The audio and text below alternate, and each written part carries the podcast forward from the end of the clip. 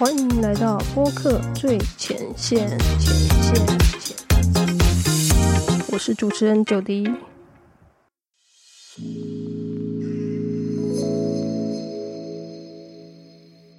Hello，欢迎回到播客最前线。好，今天这集要跟大家分享的呢，就是呃 p a d k a s 录音后的这个程序工作。那首先，程序工作其实我指的是那种，我觉得你可以视为一个标准的流程。那每一次的这个录音过后，都可以呃有一个 check 表，然后你就会固定啊去检查好这些事项有没有完成。哈，那我这边建议呢，六个录音后的这个程序工作呢，呃，首先第一个就是说。建议大家在录音完成的当下，那你要先戴上耳机啊，去聆听，好，去确认你这个音档，哈，是不是都有录到，好，有没有？这个音档有没有呃完整性有没有足够哦？会不会就是只有录到一半这样子？好，那假设你就是检查过后发现，哎，好像没有录到哦，那你可能在那当下还有机会去重录哈。如果你是有邀请来宾的话，哦，你搞不好就隔天或者是隔一个礼拜你才去听这个音档，然后可能发现哎没有录到，那就糟了，对不对？好，那下一个好，下一个动作就是当你就是试听完你这个音档，然后确认。无误之后，哦，这边就会建议你立刻哦，把你的这个录音档从你的 SD 卡，好，如果你是去外面的这个录音室录音的话，你就是档案都在 SD 卡嘛。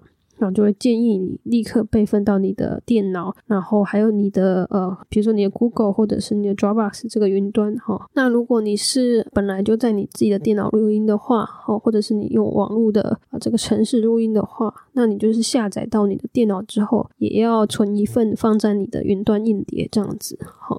这是为了确保哦和你的档案哦不会说突然因为宕机啊还是电脑。中毒啊，然后你的档案就不见哈。我觉得每一集可能至少保存个一个月，然后你再去把你的备份档删除。哦，那下一个就是说，呃，下一个动作就是，呃，会建议当你在录音完的当下，如果不管你是不是自己是主持人，然后也身兼这个剪辑师的工作，好，那都会建议你在录音完的当下，哈，快速写一些呃剪辑上的一些重点提示。这是为了节省你到时候你在剪辑上花的一些时间，或者是说你是外包给剪辑师剪辑的话，那你通常在刚录音完的时候印象最深刻，那这个时候就会建议你，你可能在录音的时候刚刚你有发现哪个段落要删除啊，你就立刻赶快写下来。好，那你刚才在试听的时候，其实。假设你有刚好就听到某一段的时候，你应该哦也可以顺便把这个几分几秒或者是大概位置填写下来。那你就是把你这个剪辑的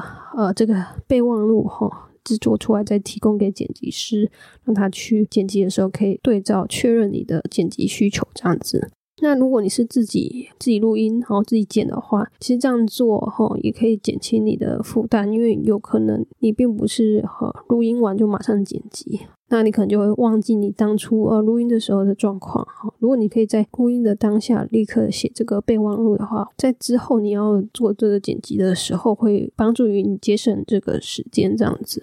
下一个就是也会很建议你就在当一天，好，建议你在当天录音完的时候，你可以自己啊写给自己，就是呃自己记录一个录音的学习表，哈，这个就不用公开给别人看，就是你自己个人的哦一个反省哈跟改进的地方。就比如说，你今天录音的时候，哦，你觉得可能哪些的问题是可以避免的，哈，或者是哪些的呃提问可能可以更加呃改善的地方，你都可以哦写下来，作为你日后在录音的时候主持的一些呃学习跟改进这样子，哈。那就算不是主持方面，也有可能就是呃在录音的时候遇到的一些状况，那你可能写下来之后，你下一次哈录音的时候可以避免掉这些的问题，这样子。好，那再来呢？下一个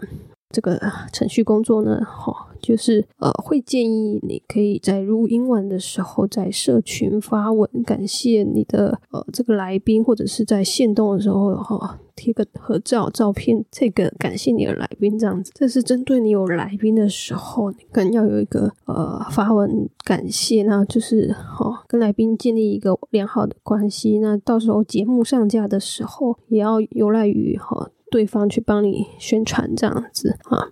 那如果你今天是一个人录音，但你就没有来宾这样子。那我觉得这个情况的时候，也许你可能就是可以单纯去做一个预告哈。就是假设你今天是去外面的录音室，你可能可以就是自己再发个自拍，然后跟大家说你今天录了什么，然后请大家期待你的呃节目上架，这样也是可以哈。那最后一个呢，就是会建议你要告知来宾说，呃，你的节目啊预定会排在哪一天上架，那是私底下去跟你的来宾去告知。那如果你已经确定的，你也可以在这个社群公开发文预告，就是说请大家。期待那样，你可能会有个来宾呢，预计会在什么时候上架？我觉得就是作为不管是一个宣传或者是一个娱乐的这个动作，我觉得都是蛮好的。那在同时呢，你可能私底下有事先跟这个来宾告知上架的日期，其实对方也比较可以配合，说到时候可以